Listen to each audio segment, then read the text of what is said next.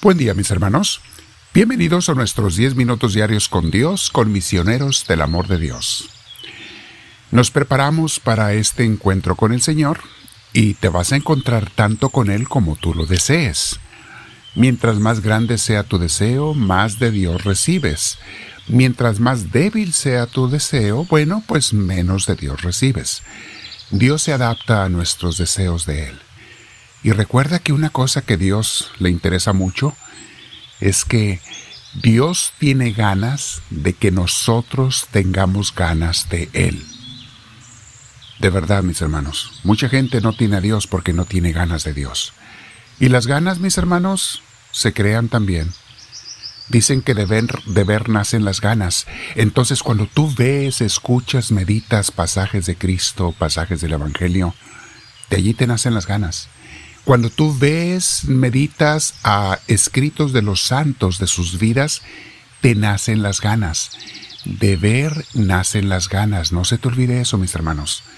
Y Dios tiene ganas de que tú y yo tengamos ganas de Él. Bueno, ahí va una primera enseñanza. Pero vamos a meditar sobre otra enseñanza también en nuestra escuela de teología bíblica. No te olvides que hoy es domingo, es el día de Dios, para los que están escuchando por primera vez esta grabación. Y el día de Dios es para Dios.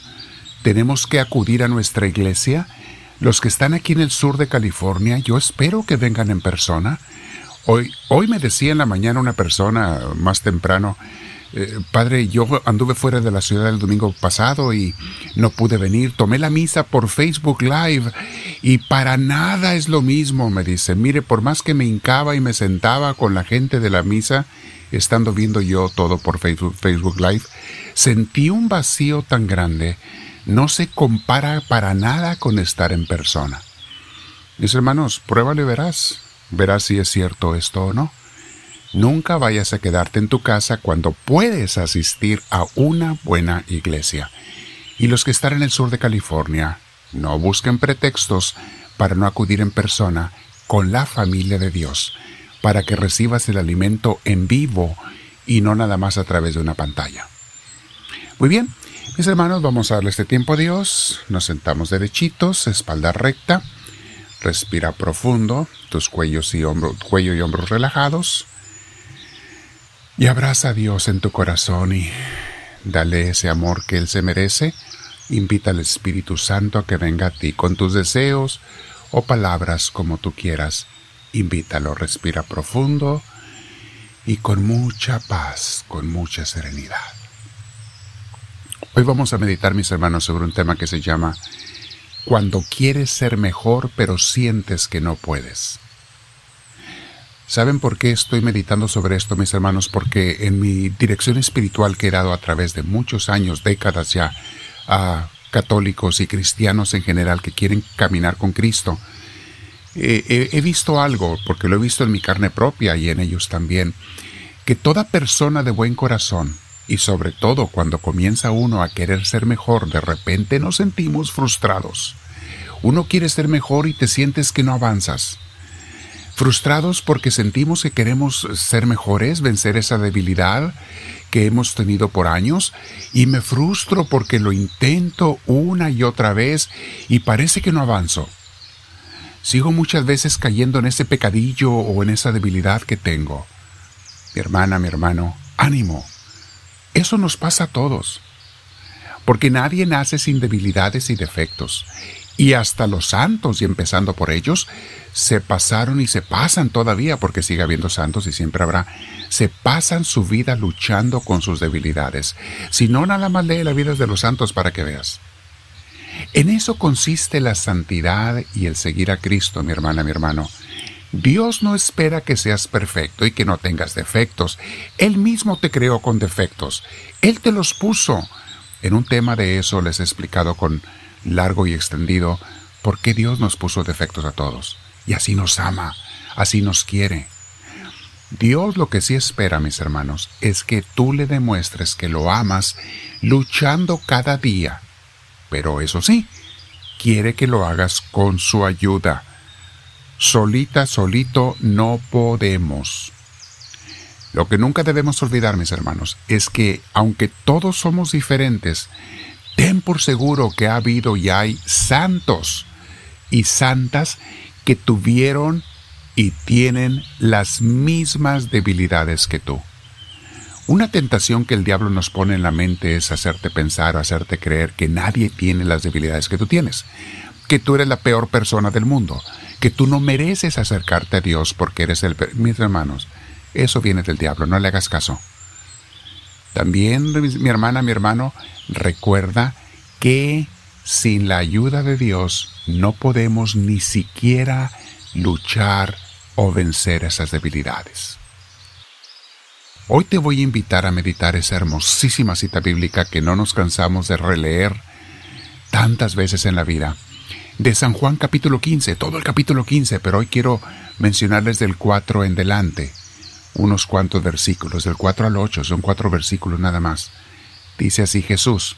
De hecho va a ser el 4, el 5, el 7 y el 8.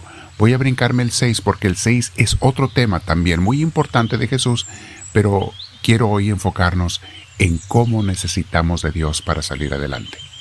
Dice así Jesús, sigan y manténganse unidos a mí como yo sigo y me mantengo unido a ustedes entiendan que una rama no puede dar uvas por sí misma si no está unida a la vida. De igual manera, ustedes no pueden dar fruto si no permanecen unidos a mí. Yo soy la vid y ustedes son las ramas.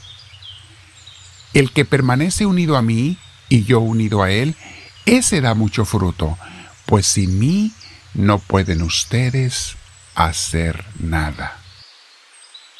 Esa frase, mi hermana, mi hermano, amartíllatela con un con cincel y martillo en tu cerebro, como en una lápida, como en una piedra. Sin mí no pueden hacer nada. Yo se lo repito a Jesús a cada rato cuando le pido ayuda. Jesús, acuérdate lo que dijiste, ven a ayudarme. Ayúdame porque tú mismo lo dijiste, que sin ti no podemos hacer nada. Y yo lo sé. ¿Por qué crees, Jesús, que te estoy pidiendo y hasta exigiendo que me ayudes con esta debilidad, con este problema, con este estrés que traigo, con este cansancio o preocupación? ¿Por qué crees, Jesús, que te lo estoy pidiendo si tú mismo lo dijiste? Apelo a tus propias palabras. Y mis hermanos, cuando le hablas hacia Jesús, con esa confianza total, con esa fe, con esa entrega, con ese confiar en su palabra misma, Nunca te va a desoír Dios, al contrario, siempre veo que viene en mi ayuda cuando le hablo así. Estoy usando sus propias palabras. Y Jesús repite esto varias veces. Vean el versículo 7 y 8. Dice, si ustedes permanecen unidos a mí, y si permanecen fieles a mis enseñanzas, pidan lo que quieran y se les dará. Mucha gente no entiende esta frase, mis hermanos. Esta frase vale oro, vale diamantes, vale las riquezas del universo. Hay gente que le pide a Dios, ¿y por qué Dios no me da? ¿Por qué Dios no me concede lo que le pedí? ¿Por qué Dios no me hace caso? A ver, pon atención a ese versículo. Hay una condición, hay una premisa. Si ustedes permanecen unidos a mí y si permanecen fieles a mis enseñanzas, pidan lo que quieran y se les dará. Hay una condición, permanecer unidos a Jesús y obedientes tratando de seguir siempre sus enseñanzas. Y luego el versículo 8, Jesús sella por qué es importante para Él estar unido a nosotros y nosotros a Él. Dice Jesús, en esto se muestra la gloria de mi Padre, en que den mucho fruto y lleguen así a ser verdaderos discípulos míos. Mis hermanos, aquí hay material para todo un día de retiro. Te lo dejo de tarea, quédate con Jesús. Quédate meditando y platicando, relee estos textos, está abajo escrito aquí en la red social, velo abajo está escrito y dile al Señor de tu corazón, háblame Señor, que tu siervo te escucha.